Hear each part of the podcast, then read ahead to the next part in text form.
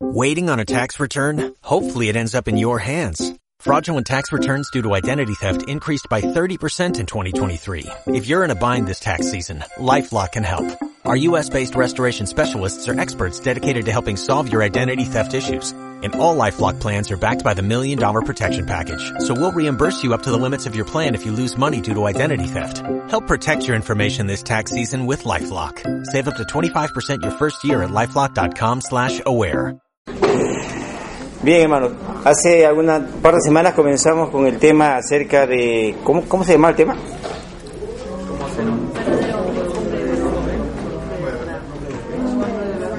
Cómo ser un hombre de verdad. Es el reto que quieren algunos. Yo solamente dije cómo identificar a un hombre de verdad. Pues decir cómo ser un hombre de verdad era muy demasiado atrevido que yo lo diga, ¿no? Yo sé que yo soy, pero no.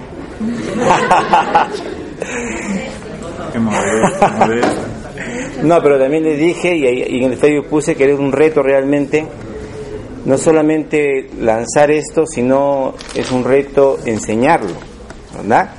Porque compartirlo, pero y por eso mucha gente a veces tiene temor de hablar, porque lo, no puede, tenemos temor de decir lo que a veces no, no estamos dispuestos a, a cumplir. Así que, bueno, sin, darle demasiado énfasis, este, introducción, solamente vamos a repetir por lo menos los puntos importantes. Hablamos de la necesidad de tocar el tema y, tocar el tema es importantísimo porque en la actualidad el concepto de la hombría está distorsionado. Se necesita un poder superior, partimos con esa premisa, esa fue la base, se necesita un poder superior que lo, para que lo convierta uno en el hombre que Dios quiso que sea se necesita un poder superior. Solos no se puede. Aquel que cree que todo lo puede está de más. Simplemente vive una fantasía y, ¿saben? No hay, hay un dicho que dice que no hay ciego, no hay más ciego el que no quiere ver, que no, que no se da cuenta que solo no se puede. ¿no? Nosotros podemos intentar, pero por nuestras propias fuerzas simplemente eh, vamos dando como dando vueltas y vueltas y vueltas y nunca logramos llegar a nuestro objetivo. Solo no se puede, que reconocer que necesitamos de Dios. Jesús mismo decía, separados de Él, nada podemos hacer. y sobre todo, ser un hombre, un hombre de Dios, un, varón eficaz, un hombre de verdad. En, justamente ese, ese término hombre de verdad aparece en el libro de Proverbios, ¿sabían? Ya se lo mencioné la semana, la semana antepasada. En Proverbios dice cada hombre, cada, cada persona o cada hombre proclama su propia verdad. Cada uno proclama su propia verdad. Pero hombre de verdad, ¿quién lo hallará? Igual que dice también de la mujer virtuosa, ¿no? Entonces, el varón eficaz hace lo que debe hacer. Una de las cosas importantes que tenemos que entender es que aquel varón de Dios, eficaz, hombre de verdad, hace lo que debe hacer. ¿Y sabe? Si nosotros nos ponemos a pensar, yo diría que el 80% de las personas, de, de, los hombres, saben lo que deben hacer, ¿sí o no? ¿Sabe el esposo cómo debe tratar a su esposa? Lo sabe, pero ¿lo hace? ¿Sabe el hijo cómo debe comportarse en casa? ¿Sabe lo que debe hacer? ¿Lo hace? ¿Sabe el padre cómo debe eh, vivir y cómo que el ejemplo que debe dar a sus hijos, etcétera, etcétera. Pero lo hace, mejor ahí nomás me quedo, no voy a hablar del pastor, no voy a hablar de... no voy a hablar de nadie más. Pero lo sabemos, pero lo hacemos. ¿Mm? Lo hacemos. Entonces, el varón eficaz sabe lo que, debe, lo que debe hacer y lo hace. El varón eficaz también reconoce sus errores, reconoce sus errores, pide perdón lo da y lo supera. No solamente basta reconocer los errores, hay que pedir perdón. Hay que pedir perdón. y si hemos cometido el error públicamente, ¿qué podríamos decir en este aspecto? También la gente, todos deben saber que estamos arrepentidos. Si, si nuestros hijos se han dado cuenta de nuestra pelea, nuestros hijos deben saber que nos hemos reconciliado, que nos hemos arreglado, que nos estamos pidiendo perdón y que ahora le pedimos perdón a ellos por haberles hecho expectar algo que no, que no, era, no era justo. También debe dar perdón y debe superar la situación. Entonces, hasta ahí trabajamos la semana antepasadas. Vamos a continuar entonces el día de hoy con, con que un varón eficaz es tierno, pero firme, es decidido. Tierno, firme y decidido. ¿Saben? El, gran problema es que cuando, cuando alguna persona tiene un, tiene un corazón muy tierno, muy, muy, muy abierto, muy generoso, es que, ¿qué pasa con la gente? Se aprovecha de él. ¿Y qué pasa con, entonces con esa persona? Cuando ya ha pasado alguna situación, empieza a vestirse de una nueva imagen. imagen dura, fría, ¿cierto? La falta de una relación emocional en casa con los padres hace que los hombres sean secos muchas veces, fríos, con sus hijos y con la esposa. Y eso es, es muy dañino para la relación de pareja y para la relación con los hijos. ¿Quién, los, los hijos necesitan afecto? ¿Necesitan cariño? ¿Saben que hay, una, hay unas, hay unas como eh, hormonas y también toxinas que se, que se liberan cuando la persona se siente, cuando da amor y se siente amada? ¿Mm? Así que es importante transmitir afecto. Casi siempre ese afecto es dado por la mamá, pero los papás tenemos también la responsabilidad de hacerlo. No por decir que, bueno, es que yo he sido criado de esta manera y, yo no tengo esa, esa, iniciativa. Pero probablemente yo fui tratado secamente. Recuerdan, cuando, cuando se cae siempre una, una, una niña, ¿qué, cómo, ¿qué hace la gente? Corriendo va a levantarla, ¿no? Ay, imagínate, un besito, ya mi amorcito, cállate, no, ya, no te preocupes, ya va a pasar, sana, sana, colita rana, ¿no? Hacemos eso. Y cuando, y cuando, y cuando se cae un, niñito, ¿qué le dicen? Macho, macho, macho, macho. Ya, levante, levante. Los hombres no lloran, ¿no? Como que le van anulando sus emociones. Y, y, eso, y en todas las áreas de la vida ocurre eso. Y es necesario que nosotros tengamos esa actitud. Piensa que se les muchas veces piensan que se le van a subir a la cabeza. Lo que pasa es que nosotros tenemos que aprender a tener un equilibrio en la vida, en la vida, en la relación con nuestra familia. Tenemos que tener un equilibrio de amor, pero también de disciplina. Y cuando hablamos de disciplina, ¿con quién debe comenzar la disciplina? Con uno mismo. Alguno, a todo el mundo le gusta a veces poner disciplina a todo el mundo, pero uno mismo no se pone disciplina. Los padres dicen, no fumes, no tomes, pero no tomes, no fumes, pero ellos son los primeros, ¿verdad? Entonces, están diciendo en otras palabras que, esto es rico, así que pruébalo. Pero todavía no, es tu tiempo, Tomás te dice, ¿no? Es la forma de ejecutar un liderazgo también en casa, con ternura, pero con firmeza. ¿Mm? El Señor Jesús es nuestro modelo maestro de esto. La indecisión crea inestabilidad en una, en una, en cualquier persona. Por ejemplo, primeramente, estamos hablando de ternura y de firmeza. Jesús fue, fue tierno, Jesús fue amoroso, Jesús fue lleno de compasión, todo, el, Jesús, el Señor se conmovía, ¿verdad? A cada rato. Jesús lloró varias veces, varias veces lloró y públicamente delante de un montón de gente. ¿Mm? Entonces el Señor fue tierno, fue firme, pero también fue decidido. ¿Sabe? En Santiago capítulo 1, versículo 8, el Señor nos dice a través de Santiago que, que el hombre inconstante, ¿qué, es? ¿Es positivo o no es positivo? Vamos a ver, Santiago 1.8, el primero que lo tiene lo lee. El hombre de doble ánimo es inconstante en todos sus caminos. El hombre de doble ánimo es inconstante en todos sus caminos. Una persona que hoy día dice una cosa y mañana dice otra. Hoy día está bien con Dios y mañana, ah, hermano, estoy así. Hoy día, ¿cómo estás? Más mañana, ay, gloria a Dios, ¿verdad? Hoy, día, vamos, a en qué te ayudo? No, vamos a hacer la obra, vamos a predicar, vamos a ir a Perú 20, etcétera, etcétera. Y mañana, no tengo plata, no, no, no, no, yo no quiero saber nada con eso de misiones, porque inconstante en la vida cristiana, y si es inconstante en su relación con su pareja, con la esposa, la esposa no sabe qué tipo de, esposo tiene. ¿no? Los, hijos, los hijos no saben qué tipo de padre tienen y pueden decir claramente que ese es mi, papá, mi esposo, mi esposa, es bipolar, ¿verdad? Porque no, no, no, no, no, no es estable. Y miren ya lo que, ya lo que decía Santiago, una, una mujer busca estabilidad, ¿verdad? ¿O no busca estabilidad? Una de las necesidades básicas, cuando se habla de las necesidades básicas de la, de la mujer, las mujeres en una encuesta mundial, se habla de cariño, se habla de seguridad, se habla de estabilidad. ¿Mm? ya sea emocional, económica y también y otras cosas más también. El hombre debe ser responsable de sus decisiones, pues de las decisiones que tome, las consecuencias serán asumidas por él y por su familia. Saben, hay personas que son medias, medias eh, yo iba decir cabezonas, demasiado temperamentales.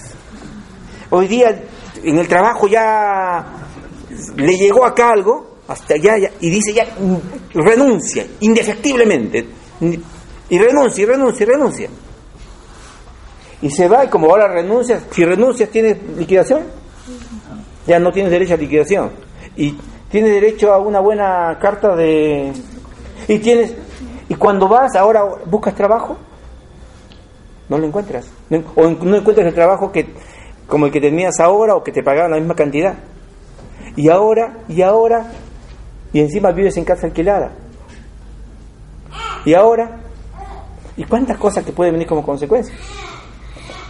Y ya no hay la misma la, calidad de vida que le dabas a tu familia. Y ya no puedes tener la misma vestimenta, ya no tiene un montón de cosas. Pero él, por, es que no podía yo permitir. Bueno, en estos tiempos hay que pensar primero, ¿verdad? Eso es tener control de sus emociones. Hay que tener cuidado porque las decisiones que nosotros tomamos, y sobre todo estamos hablando del papá, las consecuencias las va a asumir no solamente él, sino toda la familia. Y sabes, cuando la familia sufra, es, él es el que va a hacer dos cosas. O va a pedir perdón, se va a arrepentir, se va a humillar y va a hablar con los hijos, perdónenme por la tontería que hice. O va a tener que tomar una postura de, de una actitud negativa, fea, no, no encuentro la palabra, pero esa actitud ya, ya pues, ¿qué voy a hacer? Pues ya lo hice, pues ya. ya pues, tiene que, tiene que aguantarse ustedes. Una actitud brutal, ¿verdad? Porque uno puede pasar muchos problemas, pero si tiene palabras de consuelo, si tiene armonía, si tiene amor, pide perdón, ya, ya papi, ya podemos salir adelante. Pero si todavía tiene encima eso, imagínate los hijos simplemente cómo están. Su corazón está sufriendo. Encima, con un maltrato mayor todavía. Eso es ser maduro cuando uno tiene control de sus emociones, sobre todo como padre y sobre todo como esposo. Tierno, pero firme. Un varón eficaz, para esta noche en segundo lugar, tiene la semejanza de, a Cristo tiene la semejanza a Cristo y produce en, la vida, en su vida, los frutos del Espíritu Santo. Un varón eficaz tiene la semejanza, debe tener la semejanza a Cristo y, producir en su vida los frutos del Espíritu Santo. E. L. Cole, en su libro Hombría al Máximo, dice que estamos estudiando el Hombría al Máximo en la reunión de varones, ¿verdad? Y está estudiando aspecto por aspecto. Es muy interesante ese libro. Yo leí varios libros y uno de ellos fue este libro cuando traté, trabajé este tema. Entonces dice que la clave de la hombría es ser semejante a Cristo. Es buscarse semejante a Cristo. ¿Cómo actuaría Cristo en una situación X? Ser semejante a Cristo te hace el mejor padre. Porque Jesús, si hubiera sido papá, hubiera sido un buen padre, ¿verdad? ¿Hubiera sido un buen esposo si hubiera tenido una mujer? Probablemente que sí. El mejor amigo, Claro, dio su vida. El mejor hijo, la mejor persona para esta sociedad. Jesús habría sido así. bueno, lo fue, ¿no? Pero no en todos estos aspectos este, se manifestó. Pero eso tendría que ser nuestro hombría al máximo. Y el fruto del Espíritu Santo puede ser la hombría al máximo, también decía Cole. Y ahí hace referencia a Gálatas 5, 22 y 23. ¿Qué dice Gálatas 5, 22 y 23? A ver, ¿lo conocen? ¿Hace fruto del Espíritu? ¿Alguien sabe la canción? ¿Alguien sabe el, corito antiguo? A ver, si, a ver, si tienen abierto allí, vamos a, vamos a aprenderlo. Una canción, a ver, dice así. Mas el fruto del Espíritu es amor, gozo y paz, la paciencia, la benignidad, bondad y mucha fe, mansedumbre y templanza, sobre todo el amor. Contra tales cosas no hay ley. Facilito, ¿verdad? cuando uno le aprende la canción, pero ya en otro momento. Pero justamente la Biblia dice, si tú manifiestas los, los frutos del Espíritu Santo, allí estás evidenciando tu hombría, porque ahí está hablando del amor. Amor es darse en beneficio de la persona amada. ¿Cómo? Y ahí alguien dice, alguien, muchos dicen que el, este, este pasaje es más el fruto del Espíritu es amor, dos puntos. Algunos piensan que es así. ¿Y cómo se manifiesta el amor? En gozo. No solamente en... Muchas veces cuando alguien dice gozo, gozo es, este, para mí estar alegre, estar feliz, ese, es lo egoísta. Es dar gozo. Estar gozoso, pero sobre todo mostrar gozo y contagiar ese gozo, a gozo, la paz, que sobrepasa todo entendimiento, como dice Filipenses. Amor, gozo, paz, paciencia. ¿Tenemos paciencia o no? Muchos dicen, es que yo no tengo paciencia. Yo también digo a veces eso, pero, pero, pero, es, así, ¿no? No podemos nosotros decir, tenemos que ejecutar. Paciencia, amor, gozo, paz, paciencia, benignidad, que tiene que ver con la bondad. Bondad en acción y en definición. Benignidad, bondad. Fe. Tenemos que ser personas de fe. A veces somos cristianos y no tenemos fe. ¿Recuerdan la película que vimos el otro día? La de Dios está muerto. ¿El pastor estaba con fe o no? No mostraba que no tenía fe, ¿verdad? Por las cosas que había pasado, pero allí Dios le, Dios le respondió, por lo menos en la película. Pero Dios es real, hermanos. Dios se manifiesta y cuando uno tiene fe, yo no sé cómo hace Dios, pero lo hace. Lo hace. Amor, gozo, paz, paciencia, benignidad, fe, mansedumbre. mansedumbre quiere decir ser dócil, ser enseñable. ¿Saben, ¿Saben quién es una persona enseñable? Aquella persona que, que, no lo, que, no lo sabe todo. Y como consecuencia siempre está dispuesto a aprender. Pero hay personas que tú te das cuenta que todo lo sabe. Ah, todo lo sabe. Sí, todo lo sabe. ¿Cierto? ¿Conocen a alguien así?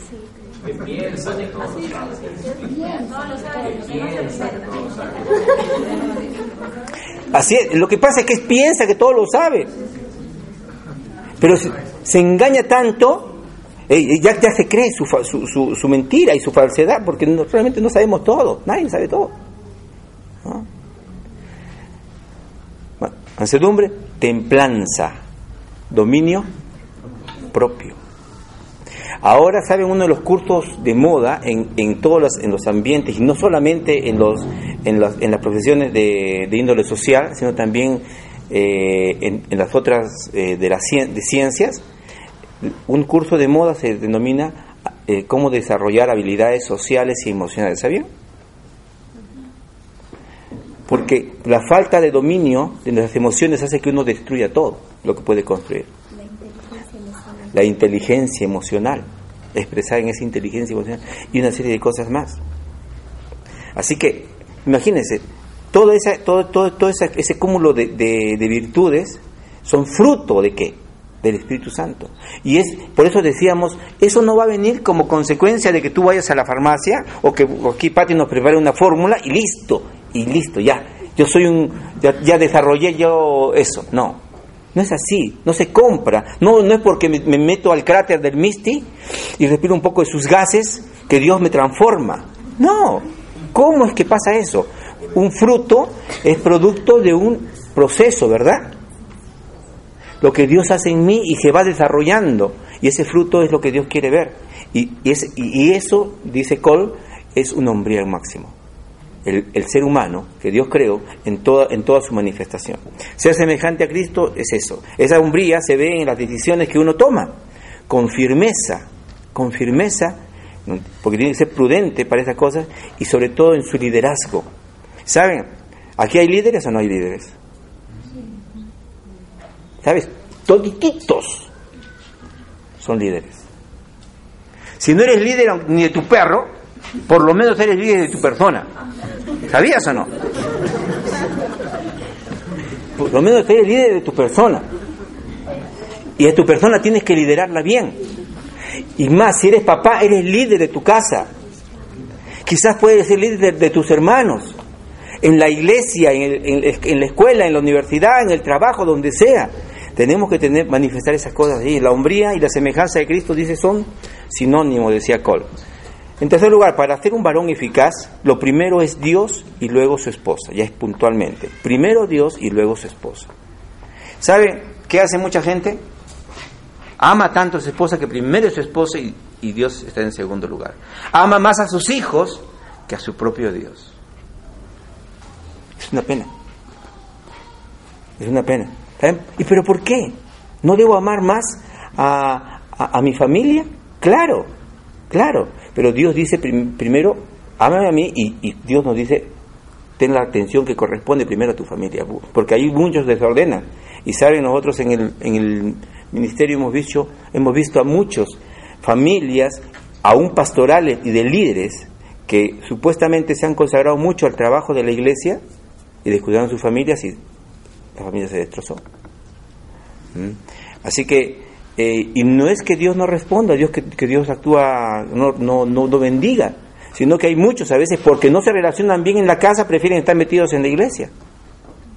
Ocurre también eso, ¿sabían o hay chicos que están peleados con la, con, la, con la familia y prefieren estar en la iglesia y todo el tiempo de, lo- de la adolescencia. Aquí no, no he visto eso, ¿no? Pues todavía estamos. Pero yo he visto en otras iglesias. Y después, si hubiera sido tanto amor a Dios realmente, hubieran, cuando, cuando crecieron, ser grandes hombres. Pero muchos se, se distorsionaron. ¿Por qué? Hay que tener cuidado. Primero Dios, en tu relación con Dios, pero Dios dice, la primera, tu primer prójimo, ¿quién es?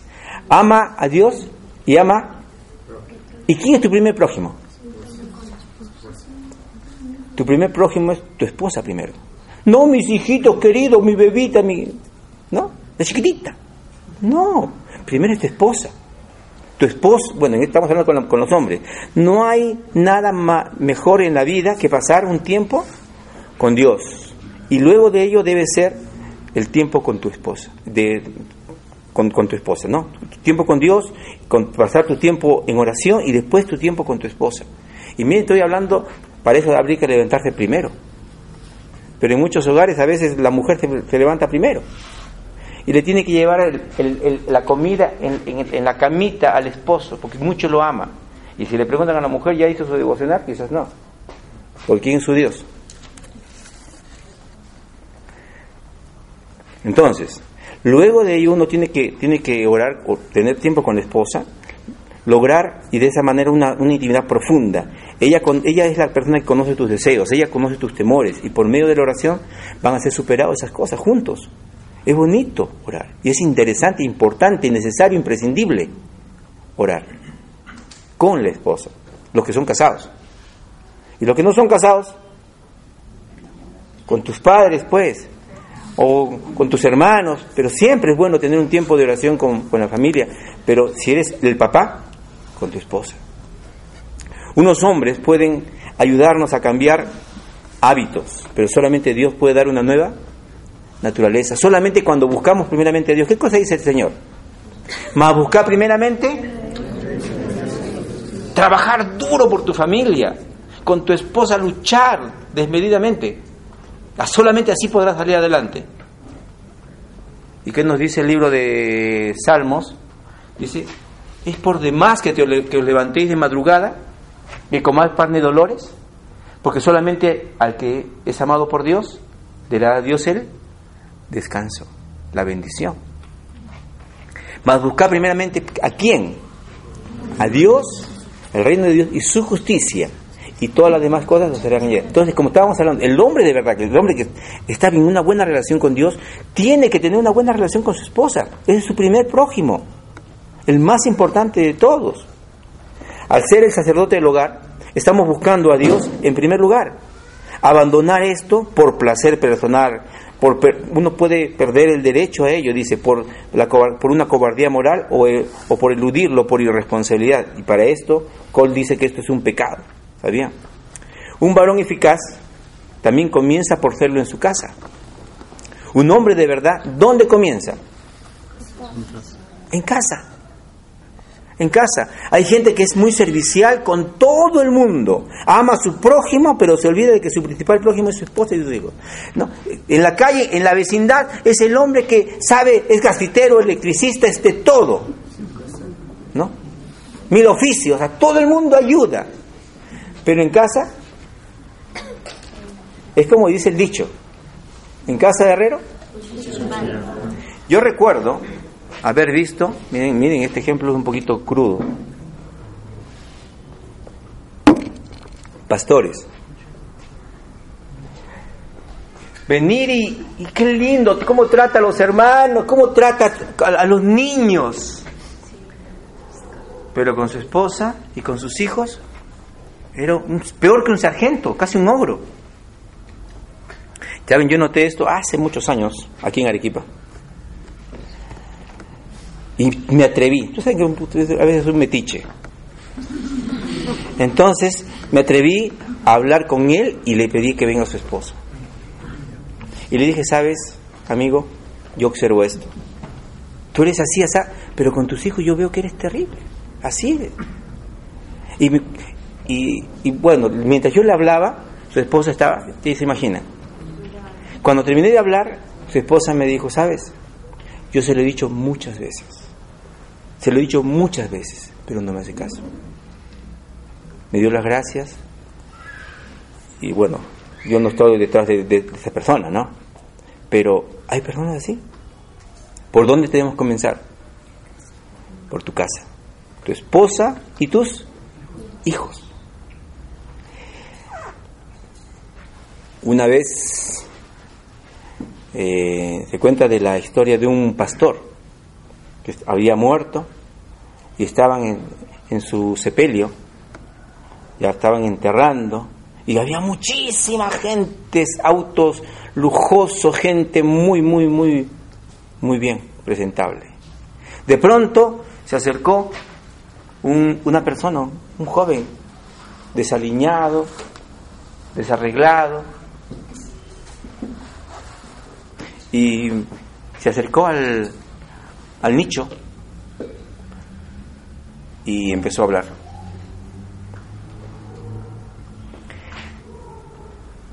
Después de que había escuchado todo lo que la gente había hablado, recién se acercó y dijo, papá, ya sé dónde estabas cuando yo te necesitaba. Qué terrible, ¿verdad? Ya sé dónde estabas cuando yo te necesitaba. Y eso ocurre mucho, mucho. Especialmente en el ministerio pastoral, en el liderazgo cristiano, porque a veces nos distorsionamos. Hay que tener un equilibrio. Primero, ahora, es que no tengo tiempo. Bueno, que sacar tiempo donde no tiene uno. Porque primero, ¿quién es? Tu familia. Y para los pastores también es lo mismo, ¿no? Eres el responsable de tus necesidades físicas, emocionales y espirituales. Debe orar como consecuencia con la esposa, por su esposa, por sus hijos y por él mismo. La intimidad con Dios se va a manifestar en una intimidad con su familia, ¿sabe? Cuando tú tienes intimidad con Dios, vas a tener intimidad con tu familia. ¿Cuántas veces el Señor le decía a los que sanaba? ¿Qué le decía lo primero a los que sanaba? ¿Qué le decía? No. Le decía, ve y cuéntale a los tuyos las grandes cosas que Dios ha hecho contigo. ¿A quién primero tenía que contarle? A su familia. A su todo el mundo a veces está preocupado de todo el mundo. ¿Y su familia? Yo te pregunto, ¿y tus hermanos? ¿Y tus padres? ¿Y tus hijos? ¿Y tus primos? Etcétera, etcétera. ¿Conocen? ¿Mm? Así es. Para ser una inspiración a los suyos, la- esa persona tiene que vivir lo que enseña primeramente. ¿Y dónde tiene que vivir lo primero? En casa. Porque el- tu- tu- tus hijos, tus padres, tu entorno familiar son los, los que te conocen. ¿Mm? Nuestra familia sabe lo que realmente nosotros somos y si somos lo que, debimos, lo que decimos que debemos ser.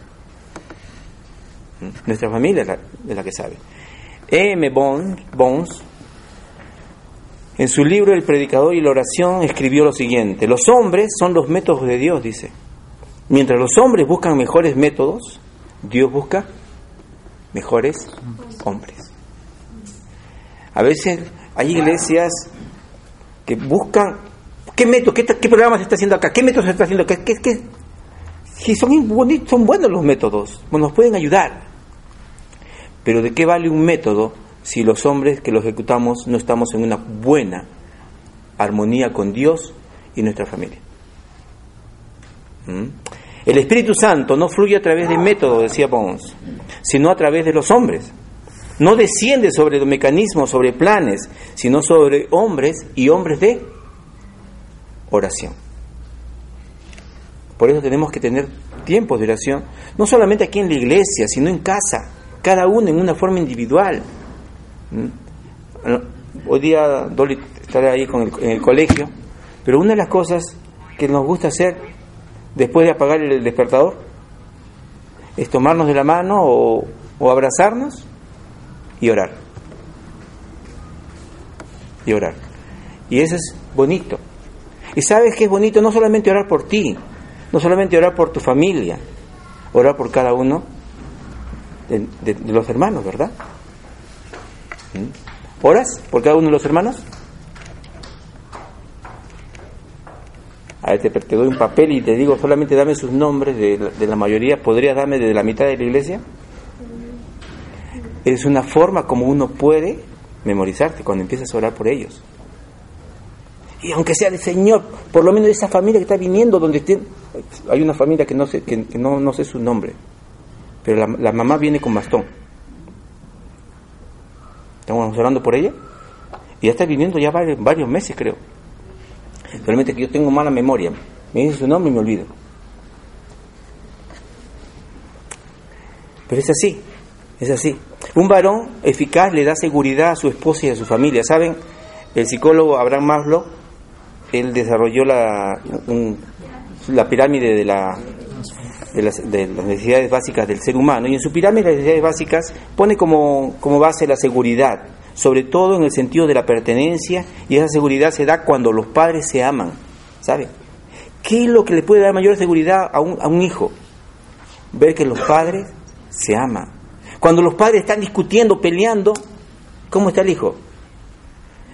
El, hijo, el, el niño que es pequeño, que solamente emociones, pequeñito, un añito, ¿tú crees que no se da cuenta? Percibe que algo pasa allí. Dos años, tres años. ¿Mm? Así que él necesita, los niños necesitan ver que, los padres se aman y eso les ayuda a los hijos a motivarse en la vida, ¿saben? La mejor motivación para un hijo no es cuánta plata le das, ni si lo llevas a Miami o no. ¿Cuál es la mejor motivación al hijo? El amor de los hijos, de los padres, el amor de los padres y ver que, que, se trabaja armoniosamente y que se le ama también a ellos. Y ellos, eso los vacuna contra la famosa atención dispersa. Imagínense, el pobre niño pues va al colegio. La famosa atención dispersa está de moda, ¿no? Déficit de atención. Y todos le llaman de todas las formas la cosa que es lo mismo. Pero, ¿cómo no va a estar desatento el niño si está pensando? No les digo una, cosa porque pueden relacionar con algún, algún lugar. Pero, imagínense si aquí se están, una pareja se está peleando y, y el niño se tuvo que salir al colegio y de pronto allí vio que los padres estaban peleando y él tenía que irse. ¿Y le habrá pegado a mi papá y mamá? ¿O mi mamá le habrá metido el cuchillo que tenía ahí escondido?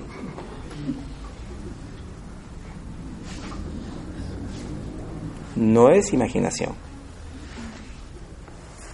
Y el niño está así, ¿cómo se va a concentrar? Si no le dan una buena, un, un desayuno, y no porque no tengan plata, sino porque son irresponsables a veces. ¿Mm? Esto los vacuna, pues los niños tendrán la seguridad de que al llegar a casa, es, allí estará papá y estará mamá. No es que están peleándose. Ahora, mi papá me ha dicho que si, que si me voy con mi mamá no me va a comprar mi... No, y que si me voy con mi, con mi, con mi, con mi papá, mi mamá me ha dicho que no me, va, no me va a amar. Y hay padres así, que a veces quieren chantajear, manipular a los chicos de esa manera. Pobrecitos, ¿qué, qué, cómo no van a estar con la cabeza? Ahora, muchas veces hay problemas de falta de atención por problemas de desnutrición también.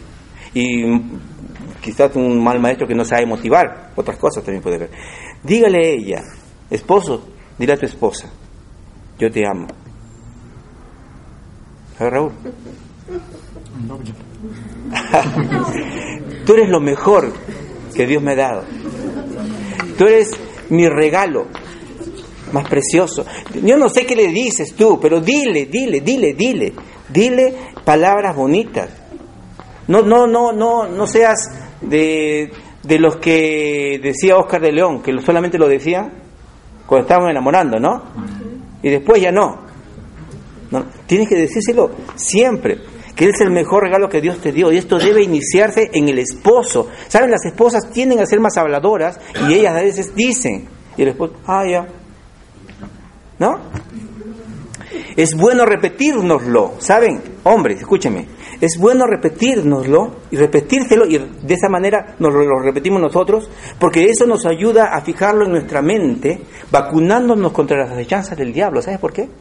Decirle que tú eres lo mejor que puede existir. Yo te elegí de, toditas, tú eres la mejor y tú eres mía. ¿Sabes? Créetelo.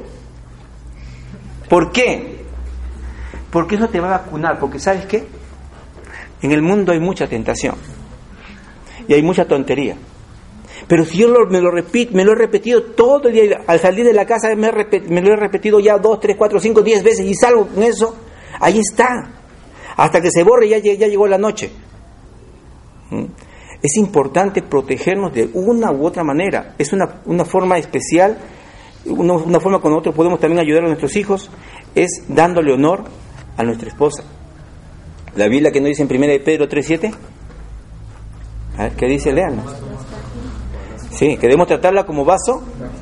Hay que darle honor y tratarla como vaso frágil. Imaginen, hay algunos enamorados que tratan mal a la chica. Y chica, si te trata mal ahora, ¿qué esperas? Le sacó la vuelta. Y yo le he perdonado cuando estaban enamorando. Y le he perdonado, pues, es porque me pidió perdón y porque fue débil.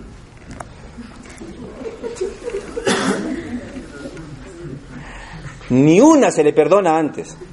Ni una. Ni una o ninguna. ¿Sabes por qué? Pues si te lo hizo antes, cuando la presa está chapada, ya para allá. Vas a tener que aguantar nomás. ¿Me entienden? A ver, ¿qué dice 1 Pedro 3.7? Vosotros maridos igualmente vivid con ellas sabiamente. Vivir con ellas sabiamente. Miren, imagínense la sabiduría de Salomón. Hoy día en la mañana estaba viendo la sabiduría de Salomón y Salomón dice que traigan al niño, parten a la mitad. Entonces sabía Salomón que la verdadera madre iba a decir que lo entreguen, nomás no importa, ya que se... la otra dijo, no, mitad, mitad.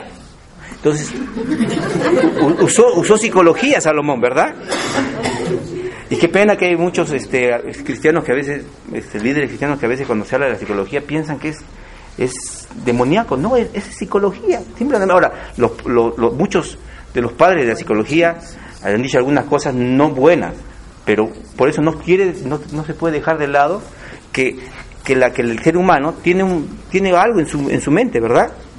Y ese estudio de, de, de, su mente, de su conducta, de, de, su interior, se denomina psicología. Y él usó psicología. Entonces tenemos que usar la sabiduría. ¿Y quién le dio esa sabiduría? Dios. Entonces, si Dios le dio sabiduría a Salomón, ¿por qué no te va a dar sabiduría a ti? Para tratar a tu esposa. ¿Mm? Así que, ¿qué más sigue? Dando honor a la mujer como a vaso más frágil. Dándole honor como vaso Más frágil. más, más frágil. Y ahí sigue. Y como a coherederas de la gracia de la vida, para que vuestras oraciones no tengan estorbo. Dos cosas importantes. Como coheredera, recuerda, la mujer no es menos que el hombre. En esos tiempos se pensaba al revés, ¿ah? Pero ellas son coherederas, en el mismo nivel. Y si tú quieres que Dios responda a tus oraciones, ¿qué es lo que tienes que hacer? Tratar bien a tu esposa. Así que si no tratas bien a tu esposa, por las puras horas. ¿Mm? Cole dice, debemos tratarlas, dice, como socias o coherederas, de no ser así, los hijos las tratarán de la misma forma. Si tú tratas mal a tu esposa, ¿cómo crees que le van a tratar los hijos, tus hijos? En la misma forma. como los tratamos nosotros. Los hombres se han esforzado desde hace tiempo en dar a los hijos una vida mejor que la que ellos han tenido, ¿verdad? Siempre se busca darle a los hijos la mejor, mejor vida la que ellos han tenido. Lo más importante que un padre puede hacer en favor de, de la vida de sus hijos, ¿sabes cuál es? Es amar a la madre que tienen. Porque cuando los hijos, cuando los hijos ven que los padres se aman, entonces eso les va a dar a ellos tranquilidad, felicidad, alegría, estabilidad, fortaleza, seguridad, motivación, motivación para la vida. Eso es lo más importante que podemos hacer en favor de nuestros hijos. Allí se producirá algo mejor, realmente. Malaquías capítulo 4, versículo 6, este pasaje es maravilloso. No importa, hermano, lo que ha pasado. No importa si las cosas han sido difíciles. No importa si has estado, ya las cosas a veces no, no caminan, inclusive con tus hijos. Mira lo que dice el Señor. Malaquías 4, 6, ¿qué dice? Fuerte, alguien lo lee. Él hará volver el corazón de los padres hacia los hijos y el corazón de los hijos hacia los padres. No sea que yo venga y hiera la tierra con maldición. ¿Hay, ¿Hay padres que se han olvidado de sus hijos? Un montón, ¿verdad? ¿Y hay hijos que han mandado bien lejos a los padres? Pero Dios dice en su palabra que Él puede hacer volver el corazón de esos padres, mejor no digo cómo los califica, puede hacer volver el corazón de esos padres para que regresen y vean a sus hijos. Y puede hacer que regresen, eh, puede, puede hacer también que el corazón de los hijos, por más maltratados que sean, regresen hacia los padres. Para Dios no hay nada imposible. Pero hagamos mejor lo que es, lo que es bueno antes. Mejor, como dice el dicho, prevenir antes que curar. el varón eficaz no se deja influir negativamente por la forma de pensar del mundo. El varón eficaz sabe qué es lo que debe pensar. El varón de Dios, el hombre de Dios, el hombre de verdad, sabe cómo debe pensar, sabe los postulados, los, principios, los valores cristianos y como consecuencia, esto, esto, este, este hombre de Dios, este hombre de Dios sabe que tiene que tener un equilibrio y no dejarse influenciar por lo demás. El mundo actual tiene códigos. Tanto tienes, tanto vales. Y el éxito gira en torno del dinero, ¿verdad? Y la posición. Como consecuencia, sacrifica lo más importante. ¿Y qué sacrifica por la posición y por el dinero? La familia. Allá hace dos años, tres años estuve haciendo un curso en Lima y, estaba eh, haciendo esto en la, en la avenida Chacarilla y cada vez que bajaba del carro para ir al lugar donde estaba yendo a hacer el curso, tenía que caminar como dos, tres cuadras y veía unos rótulos grandotes, así como los que ahora hay acá, electrónicos, electrónicos, y decía que las personas de éxito han tenido que sacrificar algo en la vida.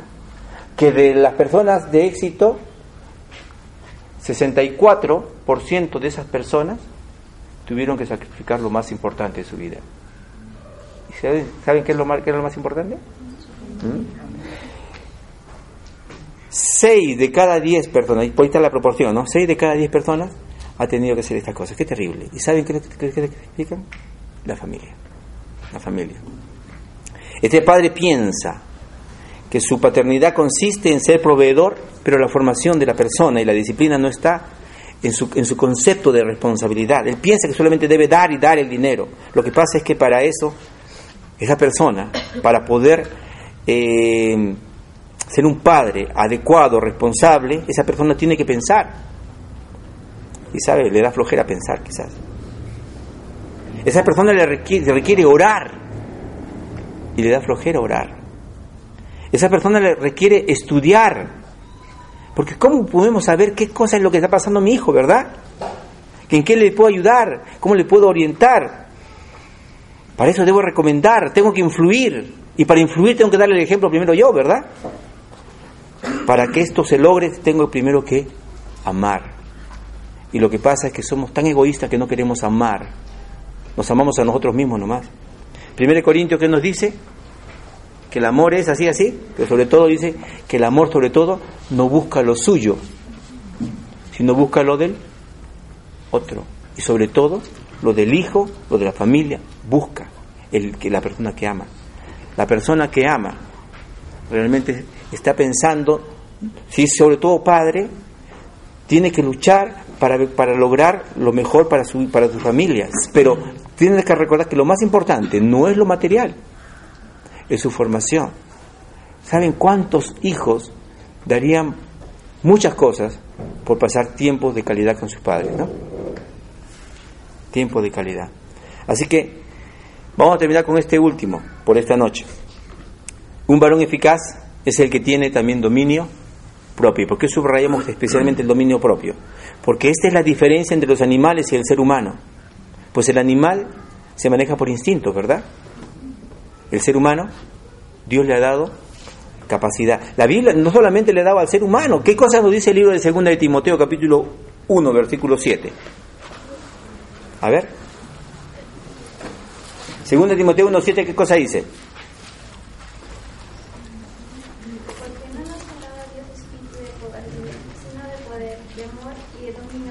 ¿Qué nos ha dado Dios?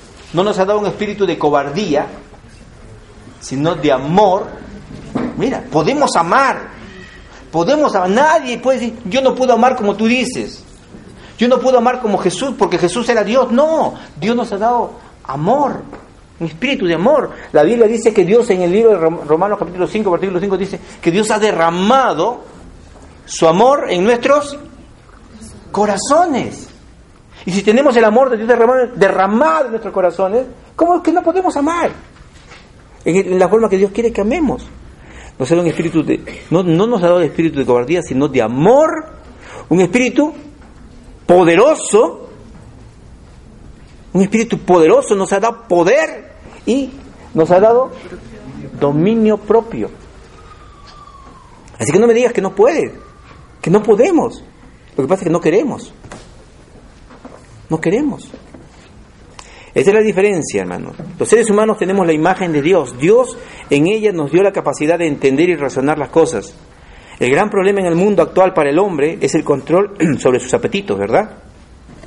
Aquello que lo lleva a codiciar lo que no corresponde y distorsiona toda la vida. Y codicia a la mujer que no, que no le corresponde. Codicia quiere comer más y más todavía, ¿no? La gula también es pecado, ¿no? Y nos hace daño. Se lo digo porque ya no como mucho ya, pero cuando tenía otra edad era diferente, ¿no?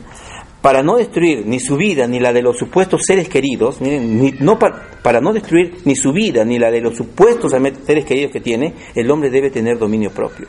Digo supuestos seres queridos porque si los ama tanto, tiene que tener dominio, pues. Tiene que tener dominio si los ama tanto. Bueno, yo pienso en mi esposa, pienso en mis hijas, Imagínate después de cometer una burrada, ¿cómo las podría mirar a los ojos a ellas? ¿Podría? ¿Podría?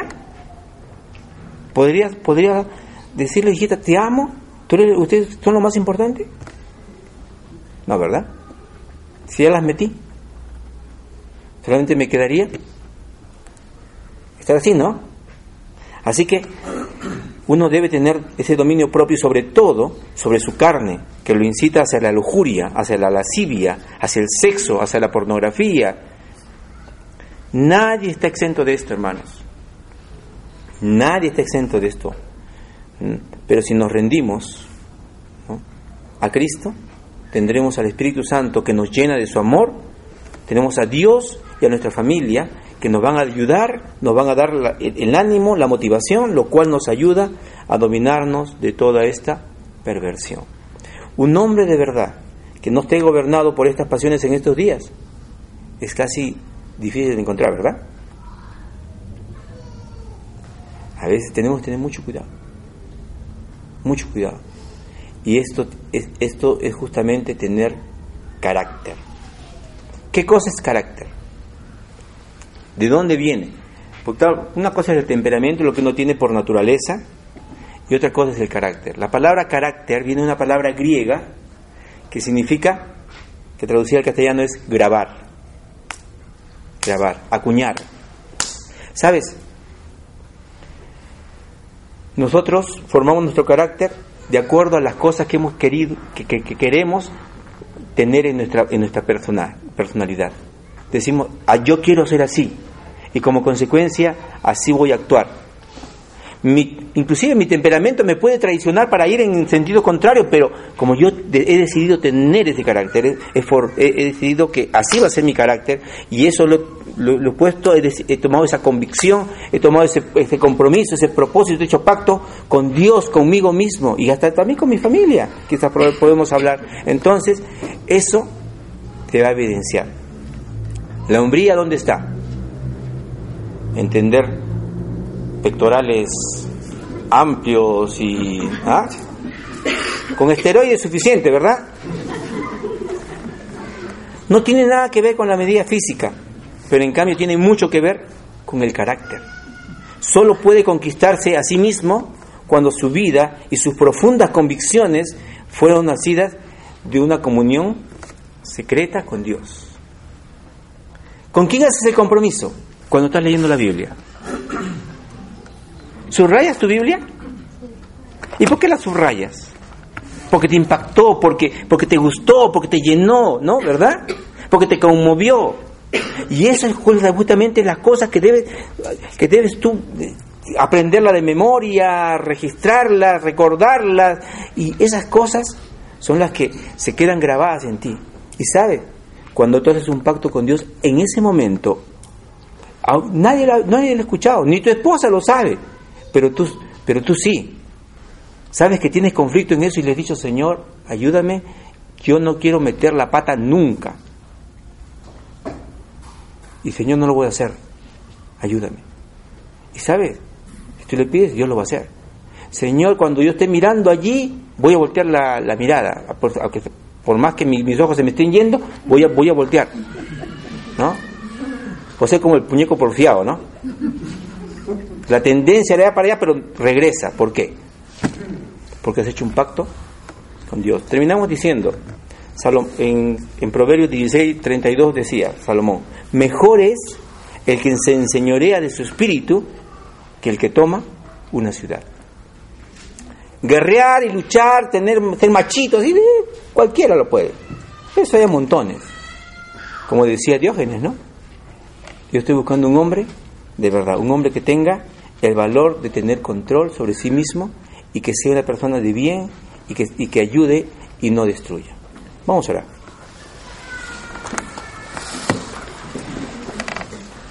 Señor, sabemos que estamos hablando cosas que son ideales y que son difíciles, Señor.